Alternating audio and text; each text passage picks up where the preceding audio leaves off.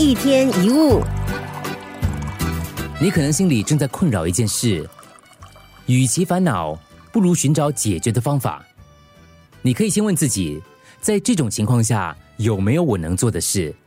如果答案是有，就不需要困扰，采取行动就可以了。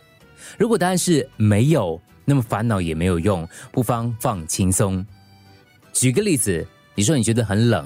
就不要只是站在那里说很冷，只要去找一点衣服，多穿点衣服，穿件外套就好。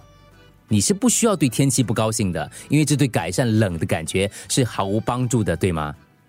禅师拉里罗森伯格讲过一个故事，他以禅僧的身份在韩国跟日本休息多年之后，决定前往泰国继续参悟泰国传统的佛教。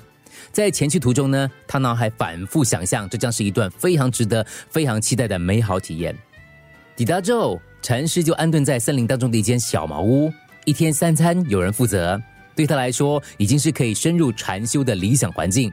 只是有一点让他有点头痛，因为森林里到处都是四处闲晃的野鸡，整天到处乱跑，叫个不停，令他有一点沮丧。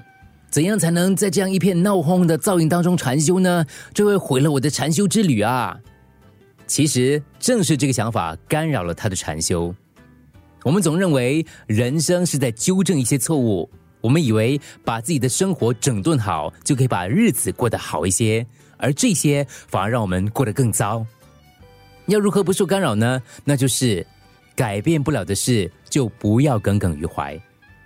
每个日子都充满了意外跟不便之处，因此你必须接受事实，明白你无法事事顺心，别人不会永远如你所愿。你的计划不会总是按着你安排的进行。当这种情况出现，仍然要去做一些你想做的事。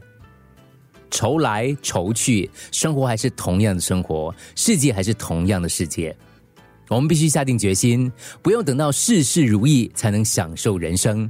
无论计划成不成功，都要全力以赴。不管别人关不关心，都要活得开心。即使阴雨绵绵，也要穿得美美，展现好心情。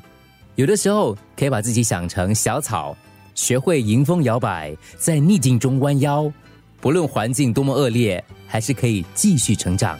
一天一物。